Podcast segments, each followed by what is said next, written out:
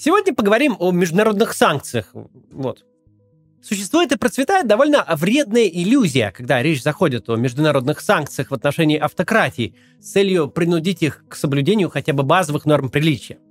Иллюзия состоит в том, что, дескать, санкции против олигархов, высшего чиновничества, э, всего окружения автократа, блокировка их счетов, арест собственности за рубежом — это все как-то не очень серьезно.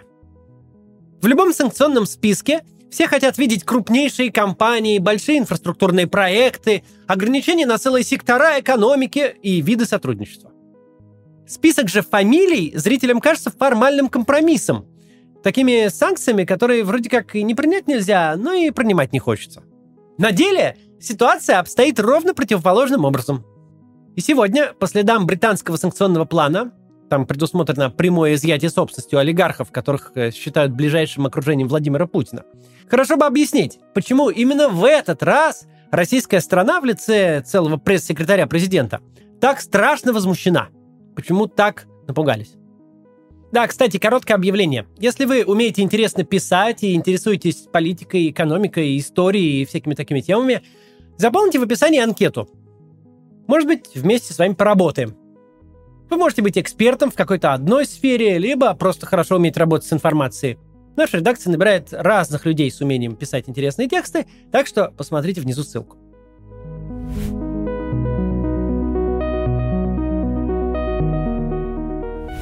Итак, многим кажется, что на газопроводе «Северный поток-2» свет клином сошелся. Что санкции в отношении такого рода проектов – это серьезно, а особняки физических, пусть очень богатых и влиятельных лиц – это инфошум. В реальности большие инфраструктурные проекты в последнюю очередь строятся для того, чтобы на них зарабатывать, чтобы по ним текли нефть и газ. Или даже чтобы, для того, чтобы их достроить даже. Нет.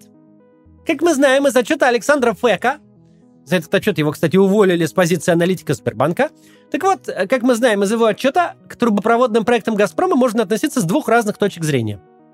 Если смотреть на «Газпром» э, как на коммерческую компанию, которая должна приносить прибыль акционерам, нет никакой разницы между «Силой Сибири», «Северным потоком» и любым иным проектом такого рода.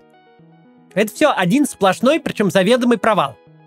Эти проекты настолько дорогие, что ни при каких обстоятельствах не вернут инвестиции в хоть сколь-нибудь осязаемые сроки. Тем более, что во многом они дублируют уже существующие мощности, а эти мощности и близко не исчерпали свой ресурс по транспортировке. Говоря проще, полупустых газопроводов и без того достаточно, чтобы строить новые газопроводы без шансов на окупаемость. Но это если смотреть на «Газпром» с точки зрения того, что он работает для того, чтобы сделать богаче своих акционеров.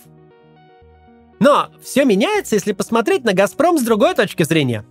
«Газпром» может сделать богаче своих подрядчиков, поставщиков труб, оборудования и строителей газопроводов – в таком случае «Газпром» — суперэффективная компания. Не считаясь ни с какой реальной потребностью, она формирует и поддерживает рынок бесконечного производства труб, ну, вообще транзитных мощностей, который вообще-то не имеет иных потребителей. Надо помнить, что государственный бизнес в настолько коррупционных странах, как Россия, при такой связке власти и собственности, эта история не про прибыль и вообще не про результат. Это всегда история про процесс. Всем людям, принимающим решения, совершенно наплевать, окупится ли Северный поток-2, будет ли по нему прокачан хотя бы один кубометр газа, или все накроется медным этим тазом, санкциями. Все, кто был допущен к заработку на этом проекте, уже на нем заработали. Получат ли акционеры «Газпрома» в лице крупнейшего из них российского правительства хоть что-то от реализации проекта, или весь он совершенно полностью уйдет в чистый убыток – абсолютно не проблема тех, кто принимает решения. Потому что главное свойство госкорпораций в коррумпированной стране, они работают не на акционеров, они работают на менеджмент и подрядчиков. А с ними уже все и так в порядке. С другой стороны, закрытие такого проекта под внешним санкционным давлением это не просто не проблема. Это вообще прекрасно и замечательно. Это явный политический сюжет, и на нем можно продать инфраструктурный проект побольше прежнего – Европа закрыта, строили мы тут такой замечательный трубопровод, а тут наш тебе санкции, международное давление. Ну все, Европа закрыта, потянем трубу в Австралию. Почему бы и нет? Главное свойство санкций против госкомпаний, против секторов экономики, финансовых инструментов и инфраструктуры От этих санкций никак не страдают люди, ответственные за поддержку политики автократа и ее проведение. Издержки ложатся не на чиновников, а на государство, вынужденное компенсировать потери. И, соответственно, на карман налогоплательщиков. А карман налогоплательщиков – это последнее, о чем лица, принимающие решения, будут переживать. Никто, кроме российского бюджета, не страдает от американских санкций, препятствующих строительству новых российских авиалайнеров, например, Суперджета и МС-21. Зарплаты и бонусы менеджмента прежние, их имущество это никак не касается. Просто теперь из наших налогов придется вынуть еще побольше денег, чтобы перепроектировать лайнеры на местные комплектующие. Самолеты станут дороже, сложнее в обслуживании, утратят остатки рыночных перспектив, но государственные авиакомпании все равно их в любом случае купят, а мы с вами за это заплатим, а потом заплатим еще раз за убытки авиакомпаний от рыночной неэффективности таких самолетов. Санкции вводили против госкорпораций, но несем издержки только мы. Второе свойство масштабных санкций – они политически комфортны. Когда Соединенные Штаты и Евросоюз накладывают ограничения на российскую энергетику, передовую промышленность или банковскую сферу, очень легко продать это посредством госпропаганды. Запад развязал с нами экономическую войну, он уничтожает нашу экономику, рабочие места, вообще нас как суверенное государство. Более того, любые проблемы, возникшие в результате плохого госуправления, высокой коррупции и разрушенных институтов, всегда можно выдать за издержки жизни в условиях санкционного давления, практически гибридной войны. Все у нас плохо не потому, что плохо управляет государством Путин, а потому что внешнее давление, санкции и все такое. Санкции против компаний, секторов экономики, финансовых инструментов действительно наносят ущерб, но наносят ущерб стране, ее экономике в целом. За них платят все граждане. А для тех, кого санкции вообще-то планировалось, что заденут, это точно не проблема, а возможно и вообще решение всех их проблем. Совсем другое дело санкции персональные. Из сказанного чуть раньше легко понять, почему другое. Персональные санкции принципиально нельзя продать с помощью госпропаганды. Нельзя массовому зрителю рассказать душераздирающую историю Геннадия Тимченко, крупнейшего трейдера российской нефти и близкого друга Владимира Путина, который из-за санкций был вынужден в 2018 году продать самолет Гольфстрим G650. Потому что этот самолет стоит 65 миллионов долларов, что составляет примерно среднюю зарплату россиянина за 10 тысяч лет. Не возникает у провинциального пенсионера для которого рост платежки за отопление на 3 доллара – это личная катастрофа, никакой эмпатии к пострадавшему. Ну вот никак. Даже Киселев Соловьевым не справится. При всех достижениях массовой пропаганды не сделаешь ты лондонский особняк или яхту размером с хороший сухогруз объектом атаки на Отечество. Не скажешь, что подлые британцы плевали в таунхаус в районе Челси, а попали в сердце Родины – что конфискация парка классических автомобилей – повод для сплочения нации перед общим врагом. Новая Отечественная война. Никак не объяснишь. Но это не главное. Главное в том, что от таких санкций страдают те, кто, в общем-то, и планировалось, что должен от санкций пострадать. Их нельзя э, переложить на податное население. Я много раз объяснял главный принцип, по которому устроена коррупция в режимах типа нашего. Ее главный принцип – получить лучшее от обоих систем – Коррумпированный чиновник или олигарх зарабатывает на разрушенных институтах, на монополизации, на возможности подстраивать законодательную деятельность и ее исполнение под свои интересы. Он зарабатывает на том, что ничья собственность не защищена, суды подконтрольны, на своем привилегированном положении в системе. Но долгосрочно хранить активы в такой системе нельзя. Ведь когда у тебя вместо прав привилегии, когда вопрос защиты твоей собственности определяется исключительно твоим положением в системе и близостью к телу, ты не можешь рассчитывать, что это все продлится слишком долго. Что ты завтра не попадешь в немилость, не проиграешь в аппаратной борьбе и не лишишься всего. Если воровать удобно в коррумпированной системе, где права собственности не защищены и царит произвол, который ты же и творишь, то хранить наворованные деньги, имущество или даже чтобы семья жила, жены и дети – нужно там, где их безопасность обеспечена не мутными договоренностями и сложными балансами, а законом. Чем-то неизменным, написанным на бумаге и реально действующим. Без второй страны, страны не коррумпированной, но готовой не задавать вопросы о происхождении средств, коррупция становится очень опасным делом. Не имея подготовленного аэродрома далеко за пределами любимой родины, ты становишься заложником той системы, которую сам строишь – ты не можешь избежать последствий своих решений. Автократ, на которого ты столько лет работал, чью власть обеспечивал, на ком зарабатывал, он больше не благодетель, не источник бесконечной прибыли безо всяких издержек. Он теперь источник серьезных проблем. Вот такая ситуация, когда элиты больше не могут изолировать себя от своего же режима, она действительно опасна. Потому что если нельзя изолировать себя от режима, то могут возникнуть мысли, не поменять ли что-то в своей стране, не изменить ли как-то режим, и не вернуться ли из-под санкций, которые в результате всего этого получились, на свой лазурный берег, и не продолжить ли спокойно жить. Именно поэтому, когда под санкции попадают большие промышленные предприятия с тысячами работников, это почти не попадает в заголовки и особенно никого-то и не волнует. Когда же речь идет об активах и семьях конкретных физических лиц, окружающих Владимира Путина, это вызывает моментальную и очень резкую реакцию, ведь это действительно опасно. Теперь время поговорить о самом феномене олигархата, его истории и месте в российской системе. Первые богатые, причем легально богатые люди, появились в нашей стране во время перестройки и гайдаровской шоковой терапии. Но они не были олигархами, то есть не имели сколь-либо ощутимого влияния на власть. Олигархи же, как явление, возникли в России после легендарных залоговых аукционов. Прошли эти аукционы в 1995 году, и это было довольно мутное мероприятие. Коммерческие банки давали государству кредиты под залог акций крупных предприятий, и если государство не погашало долг в течение установленного времени, акции становились собственностью банков. Все прекрасно понимали, что выплатить кредит казна не в состоянии, так и произошло, и в итоге 12 госкомпаний перешли в частную собственность за цену намного ниже реальной стоимости рыночной. Впоследствии, буквально через несколько месяцев, стоимость заложенных компаний выросла существенно. Таким образом, бывшие советские промышленные гиганты обрели новых собственников. Владимир Потанин и Михаил Прохоров получили контрольный пакет акций Норникеля, ЮКОС отошел Михаилу Ходорковскому, а Сибнефть Роману Абрамовичу. Почему эти люди, в отличие от предыдущих миллиардеров, стали олигархами? Потому что захотели оказывать влияние на происходящие в стране политические события – они сыграли важную роль в выборах 96 года, когда Ельцин боролся с лидером коммунистической партии Геннадием Зюгановым и вообще даже не считался тогда фаворитом. Действующий президент начинал кампанию с рейтингом в 3%, но сумел победить во многом благодаря поддержке олигархов, которые, очевидно, боялись реванша коммунистов. Несмотря на все свои разногласия, олигархи сумели объединиться перед лицом опасности. Это объединение вошло в историю под названием «Семибанкирщина». Это, конечно, условное название, не было никаких заседаний семи банкирщины с протоколом и совместным выходом к прессе после них. Просто такой вот клуб очень богатых людей для обсуждения текущей политической ситуации в стране. В распоряжении олигархов во второй половине 90-х оказались важнейшие медиаресурсы.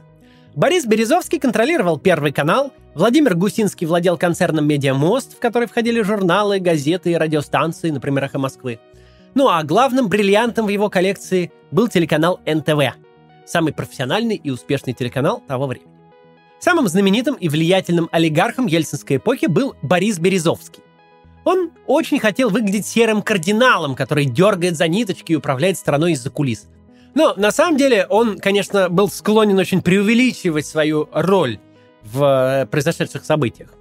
Ну, хоть он и преувеличивал, но он поучаствовал в создании той политической реальности, в которой мы с вами до сих пор живем. Он был одним из инициаторов создания партии «Единая Россия», а также лоббировал продвижение по службе малоизвестного бывшего питерского чиновника Владимира Путина. Путин и Березовский, по многочисленным воспоминаниям очевидцев, дружили семьями, обращались на «ты» и ходили друг к другу отмечать дни рождения. В начале путинской эпохи произошел коренной перелом. Олигархам были объявлены новые правила игры. Либо сотрудничаешь с новым режимом, проявляешь лояльность, либо все теряешь и отправляешься в эмиграцию – Второй путь выбрали все тот же Березовский и Гусинский. Их главные ресурсы, Первый канал и НТВ, перешли под контроль государства и стали частью пропагандистской машины.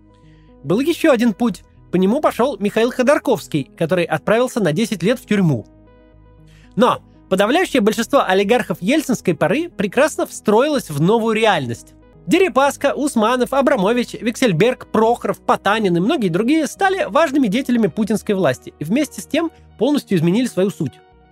По большому счету, они перестали быть олигархами. Мы называем их так скорее для удобства и по привычке. В современной России источником собственности является власть, а не наоборот. Все эти люди из 90-х понимают, что на самом деле им в России не принадлежит ничего. Они имеют право извлекать прибыли своих активов ровно до тех пор, пока это не вступает в противоречие с интересами настоящих бенефициаров путинской системы. Причем противоречие не обязательно должно быть публичным – но в схватке бульдогов под ковром олигарх ельцинских времен почти наверняка проиграет скромному заму директора госкорпорации или какому-нибудь чину из ФСБ. О последствиях могут рассказать Михаил Ходорковский или Владимир Евтушенко. В России при Путине появились новые миллиардеры – Ковальчуки, Ротенберги, Тимченко и многие другие. Этих людей отличает от олигархов 90-х как раз способ, каким они получили свое состояние. Единственным источником денег для них стала власть, а если точнее, власть Путина, с которым каждый из них познакомился задолго до того, как Путин стал президентом. Отношение к ним у Кремля совершенно иное. Если же вернуться к олигархам ельцинской эпохи, то можно увидеть, что у многих есть и общественная нагрузка – Например, Михаила Прохорова в начале десятых годов заставили имитировать либеральную оппозицию. Он развивал несколько партийных проектов и даже баллотировался в президенты в 2012 А потом также стремительно исчез с политической сцены, как и появился, и сделал это с большим облегчением. Виктору Виксельбергу чуть раньше поручили оплачивать игрушку Дмитрия Медведева, проект Сколково. Проект этот закончился пшиком, и никакой российской Кремниевой долины из него не получилось, но Виксельбергу легче от этого не стало – Олег Дерипаска – один из переговорщиков Кремля, вроде как западными элитами. Помните, было расследование Алексея Навального про Настю Рыбку?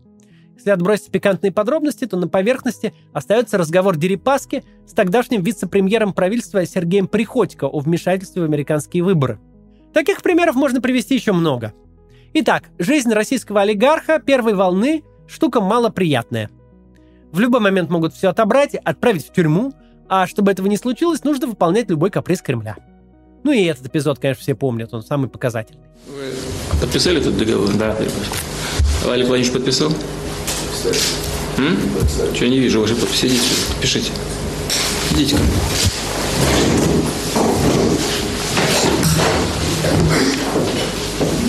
Вот договор.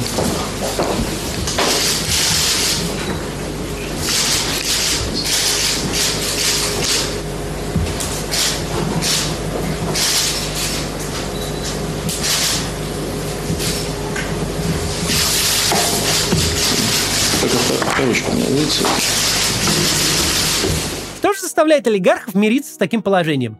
Только одно – законная возможность вывести свой капитал из России. Вывести туда, где до него не дотянутся ни ФСБшники, ни друзья Путина по питерской мэрии, ни кто угодно еще. Речь идет как про офшоры, так и про респектабельные западные демократии, прежде всего про Англию, где у многих есть миллиардная собственность. Что же будет, если эту опору выбить? Что будет, если у Абрамовича отберут Челси, а у Усманова арестуют счета? Мне кажется, очевидно.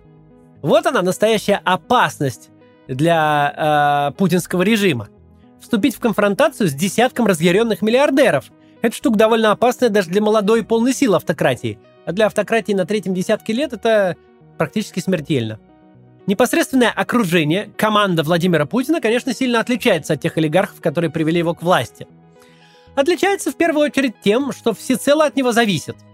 До прихода Путина к власти все эти нефтетрейдеры, производители труб, собиратели налога с дальнобойщиков и президенты крупнейших госкомпаний в лучшем случае были предпринимателями средней руки, а то и вовсе за кем-нибудь носили чемодан. Что будет с ними, с их неадекватным социальным статусом, с их активами без Владимира Путина, можно спросить, например, у Тельмана Исмаилова – Некогда владелец доброй половины Москвы, вложивший миллиард долларов в турецкую гостиницу, спустя считанных 4 года с отставки своего патрона Юрия Лужкова, бегал по всему глобусу от кредиторов, а вся его бизнес-империя обратилась в прах. И это безо всяких революций или преследования. Просто такой бизнес не может жить без связки с властью. Когда он больше не может зарабатывать с убытков, оборота и прогноза погоды и всего, что вокруг происходит – быстро выясняется, что никакого бизнеса-то и не было. Все эти люди получили от Путина ровно то, что у них сейчас собираются отобрать. Они получили возможность обогащаться в России, а все близкое и родное держать подальше от нее и в безопасности. Они готовы получать прибыль от режима, но не делить с ним риски. Их знакомство с Путиным, совместная фотография в кимоно – это буквально единственная ценная бумага, но ценность этой бумаги сильно упадет вместе с ростом рисков – Владимир Путин вполне закономерно опасается утратить свою капитализацию. А в таком серпентарии единомышленников, которые и в мирное это время друг друга с аппетитом кушают, это просто опасно. Нынешние планы британских властей, а главная реакция на них, это очень хорошая история о том, как реальность противоречит представлениям, которые подсказывает нам интуиция. На самом деле проблемы у завода или целой отрасли – это наша с вами проблема. Проблема тех, кто платит налоги, и заплатит ими за потери этих э, организаций. Проблема тех, кто там работает. Никто за нас с вами переживать не будет. А вот когда в документе перечислены через запятую физические лица, это проблема тех физических лиц. И за себя они еще как переживают. До завтра.